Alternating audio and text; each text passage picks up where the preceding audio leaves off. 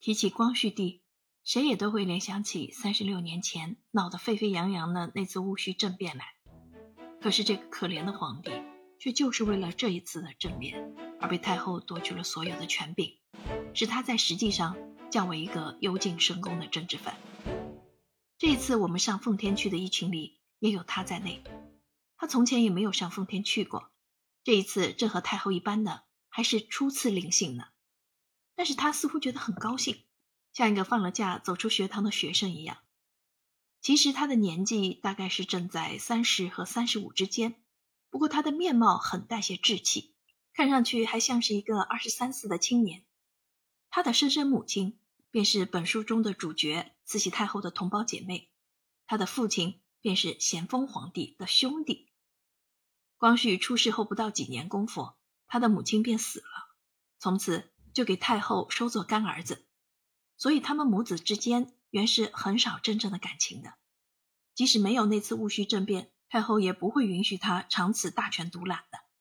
到了后来，差不多只有那些关于祭祀或举行什么典礼的谕旨，才是朝臣们受了太后的旨意，用光绪的名义所颁发的。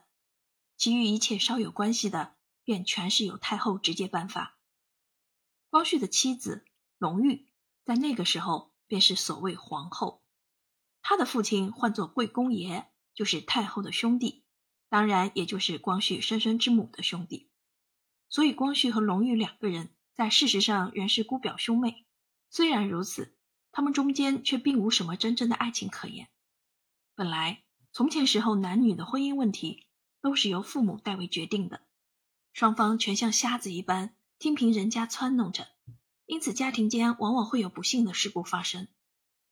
光绪虽贵为一国之君，却也跳不出这种束缚，所以后来弄得他和隆裕两个人不但毫无情爱，简直彼此都在怨恨着、切齿着，像仇敌一样。在光绪的一生中，他所真正爱过的女人只有一个，便是珍妃。可是珍妃当庚子年闹全乱的时候，已给那些太监们。把他丢在神武门东角井中去了，因为他们觉得珍妃是宫里一个无关紧要的人，不值得辛辛苦苦的拖着他一起逃往西安去，便爽快的把他断送了。据说珍妃的尸身如今还不曾取出来，只是在井口上加盖一方古板而已。当然，太监们要是不奉什么人的暗示，也绝不敢这样胆大妄为的。那么这暗示？又是谁发的呢？不是别人，便是我们的太后。太后因为光绪平日宠爱珍妃过甚，早就不喜欢她了。等到戊戌政变闹出来之后，又有人在太后跟前进了谗言，说珍妃就是怂恿光绪干那一回事的主谋者。于是太后便决心要处死他了。珍妃一死，光绪的内心上所受的痛苦，自然是深切到了极点。他所仅有的幸福，仅有的快乐，从此是完全消灭了。可是他终究还是一个皇帝，又不能像平民一样的轻易自杀、轻易出走，他只能独自暗暗伤心流泪而已。珍妃还有一个同胞的妹妹，也是嫁给光绪做妃子的，唤作景妃。自珍妃被害之后，光绪便格外的爱惜她了。他觉得只在她那里，还可得到一些心灵上的慰藉。这一次，隆裕和景妃两个人也是一起随着太后上奉天去的。他们同居在一辆车上，彼此倒还和睦。只是这两个人在宫中都没有什么特殊的地位，一般的只是吃饭穿衣罢了。因为景妃只是一个妾应式的妃子，而隆裕虽为皇后，却也不得太后之欢。个中的情节真是曲折的令人难解。照理说。太后既因光绪太宠爱珍妃而深恶珍妃，那么她总该欢喜隆裕了。何况隆裕还是他老人家嫡亲的内侄女呢？然而她竟不爱隆裕。大家庭中原是最多气恼的，在宫中所有的人尤其不能和睦，真是怪事。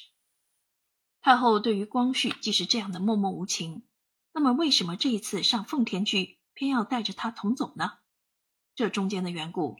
我们这些人差不多全知道，就是光绪他自己何尝不明白？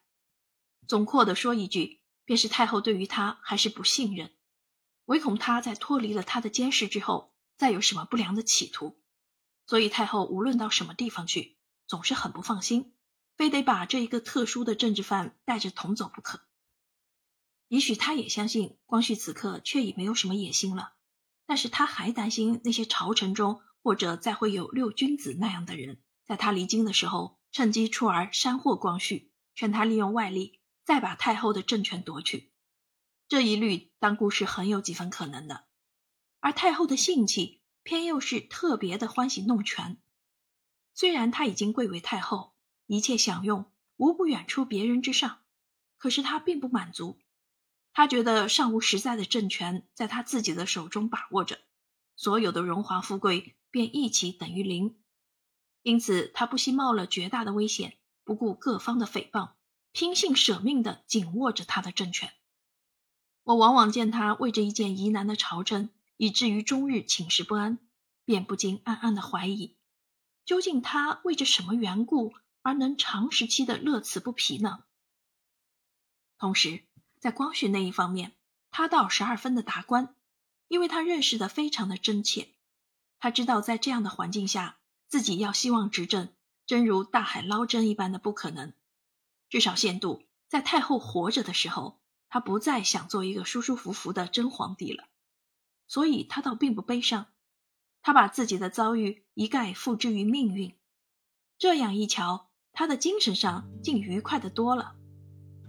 就像这次上奉天去，他虽明知太后是存心要监视他，但他只当自己是有幸想出去游玩，一路上凭着车窗肆意的赏览野景。待到每一次列车停止的时候，我们这些人除掉少数需留着服侍太后外，其余的都可以走下车去随便闲逛。这时，光绪也往往跳下来跟我们在一起走动。他的身量很短小。脸上还带着几分稚气，但并不骄傲，说话也很畅达动听。他对我们这些女官都看得像朋友一样。我小时候的经历，他大概也很清楚，所以他时常想跟我说话。他问我关于欧美各国铁路的情形，以及各国当时的君主或元首们的性情和意识。我只把自己所知道的少许告诉了他，他已是非常的欢喜满意了。要在事实上我是一个真正国君的话，有一次他很兴奋地向我说道：“能够像老佛爷一样的有权统治全国，那我第一步就是照着你所讲给我听的那些外国的君主或元首的办法，上全世界走一圈。当然，我也欢喜微服出游，不愿意让人家知道我的真面目，因为这样的游玩才有滋味。像此刻我们是多么的拘谨。”我想在陆地上玩，必须还不怎么有幸。倘若能在大海中浮游，那乐趣便越发不能想象了。便是在出国之前，属于我们自己国内的各处大城市，凡有火车可以通达的，我自必要先去看看。对于出外旅行这件事，我却有一种特殊的倾向。每当我想到我们这一次旅行不久就要回去的时候，唉。心上便觉得无限的不痛觉。真的，我相信，如果太后能够允许他的话，他一定会永远不想回去，因为他回去之后，便只能终年的关在禁城里或颐和园里，而这两处等于监狱式的区域以内，他还是不能自由行动。说明白一点，他简直比那些地位较高的太监都不如。而他所说的话，无论是命令别人或督责别人。也往往没有什么效力，较之我们几个给太后所宠幸的女官，真是相差太远了。所以他只要一想到这些情形，一想到回去，他的一双眸子里，那是一双很大很灵活的眸子，便立刻现出一种暗淡的神情来。如其太后不把他的政权全夺下来，仍让他自由处置，他也许会给中国做些有益的事情。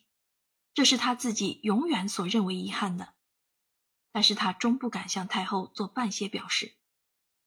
读者可不要怪他太软弱了，因为无论他软弱也罢，强硬也罢，照宫里的习惯，做母亲的尽可随时替他的儿子摄政，而做儿子的更无论如何不能反抗。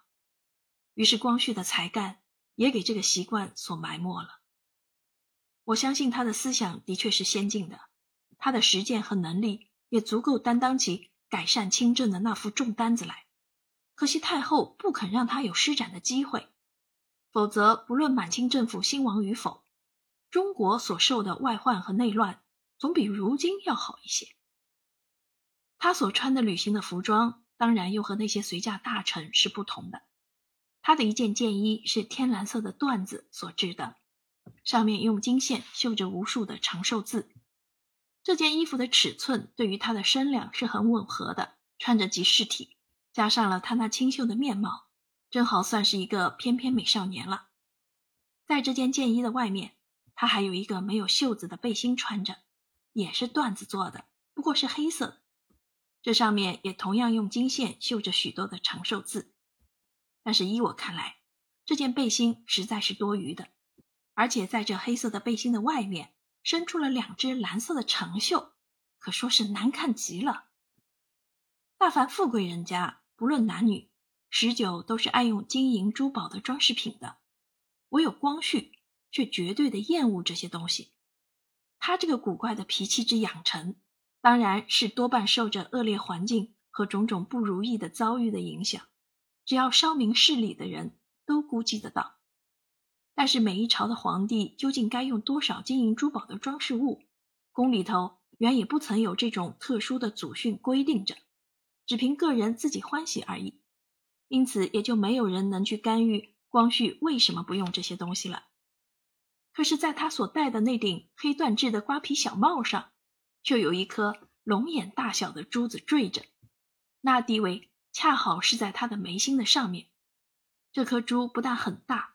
而且晶莹光洁，迥异凡品，嵌在这一顶乌黑的小帽上，越发闪烁动人。然而光绪所以用这颗珠，却绝不是为求着好看，而是含着一种纪念的作用。在他平日的神情中，不难发现他这个用意。可是他实在纪念的是谁，那就不能武断了。他的帽顶上还有一个用红色的丝线所打就的结子。和一撮尺许长的红缨都是非常的鲜艳夺目，在他的脚下也跟那些大臣们一般的穿着一双黑缎的靴子。我时常在想，像他那样的人物，要是穿上了一套整齐的军装，必然是十分英武的。虽然在事实上他已经是一个被废的皇帝了，他是中年的，像坐在愁城里一样，但是宫里头的那些繁文缛节。却偏又不放过他。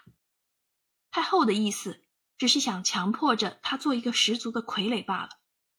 譬如像吃饭这件事，他每餐也得享受那一百碗多的没有意思的菜，而且这一百碗菜便跟太后所吃相同的，不管他的口味如何，从来不能调换的，因为他的菜是跟太后一起煮的，他自己当然不能随便做主或挑选了。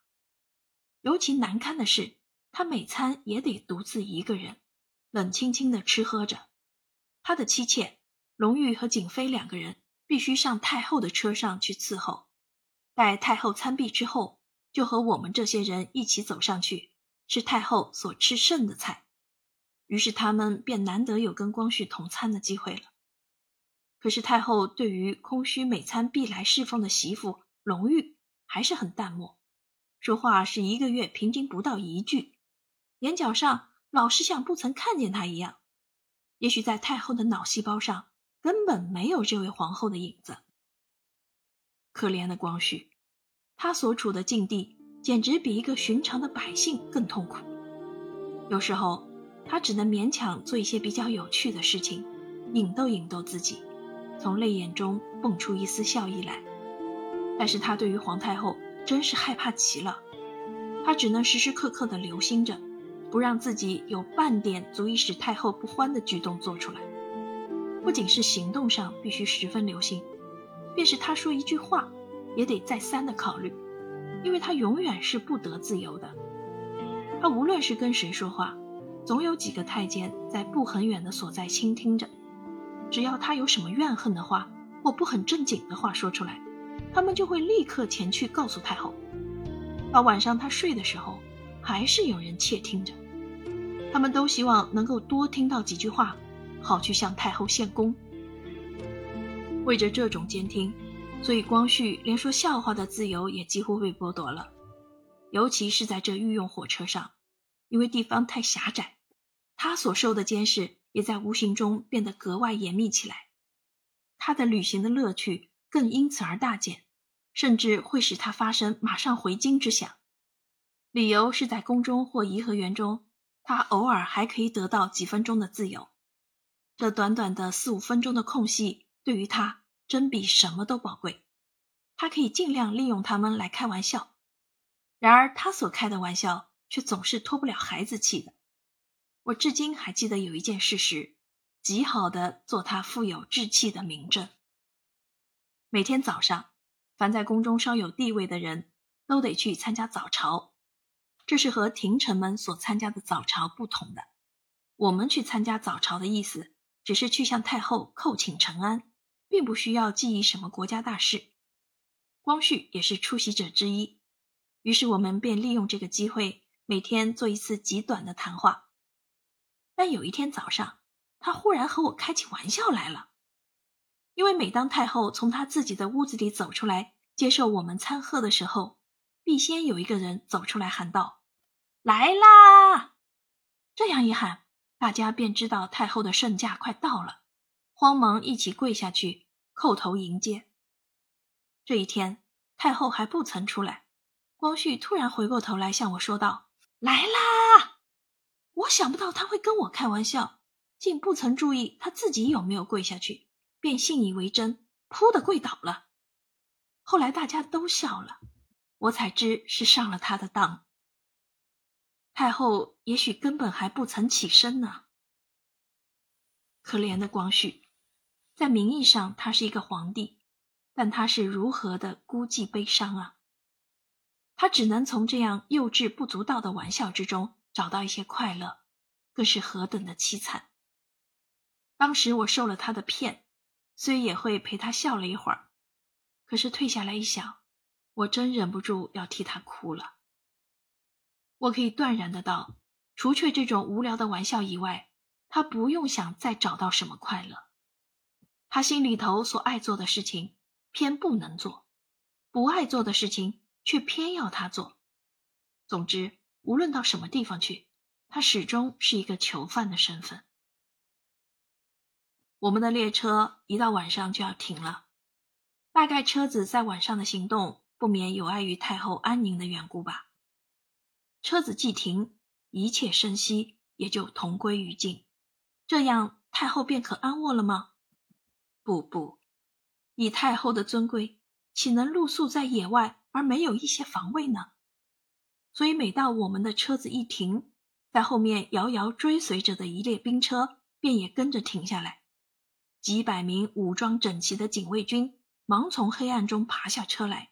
悄悄地在我们这列车的四周布开了防哨，而在太后和光绪所乘的两辆车的旁边，供卫的格外的严密，简直是全部给包围住了。不过太后自己还是可以自由下车的，只要她高兴的话，而光绪却不能越雷池一步了，旁的人也一概不准走上去。他可说是已跟世界上的一切人一切物全隔绝了。和寂然独处的孤魂野鬼无异，唯有在睡梦之中，他方能暂时逃出这个到处有恶魔躲藏着的大圈子去。在我平生所见过的许多人里面，他真可算是一个最不幸的角色了。同时，他又是一个最讨人怜惜的人。我想，这次上奉天区的远游，对于他，至少。会有一些安慰吧。